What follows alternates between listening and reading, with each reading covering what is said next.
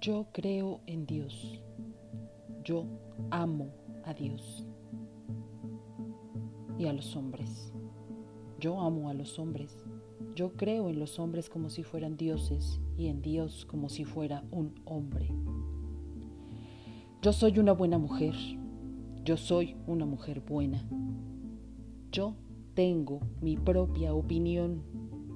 Yo opino sobre Dios y sobre los hombres sobre mí, opinen ustedes lo que quieran. Yo sé quién soy. Yo soy una mujer que ama demasiado.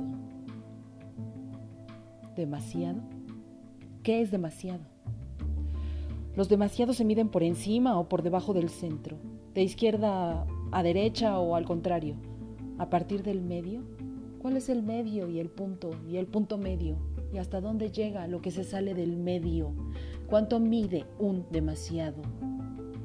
¿Pesa? ¿Cuándo empieza el demasiado? ¿A partir de cuándo empieza a ser demasiado? ¿Y quién marca lo que es justo, correcto o equilibrado?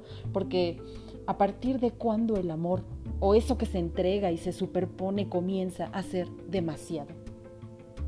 ¿Y por qué el centro o el amor explotan y se derraman todos los bordes del amor? ¿Y por qué eso no es bueno? ¿O acaso es perverso salirse de los bordes?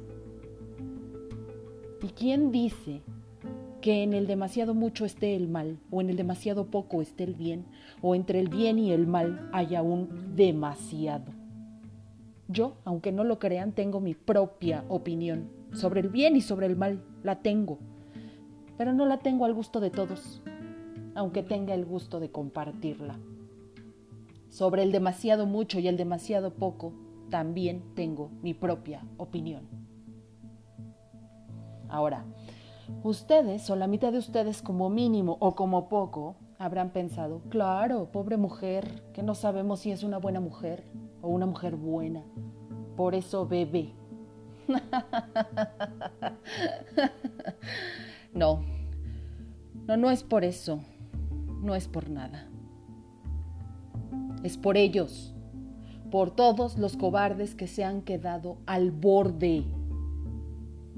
El amor existe, Dios existe, los hombres existen, el teatro existe, el público existe, la madera existe, el olor a la madera existe los animales existen, las enfermedades de los animales existen, los cuentos rusos existen.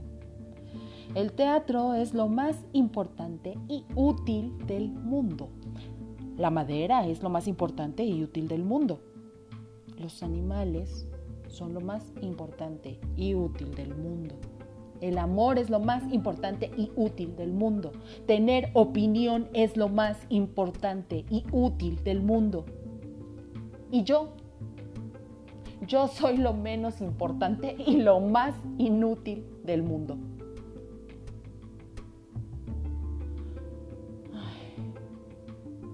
Una vez leí un cuento ruso.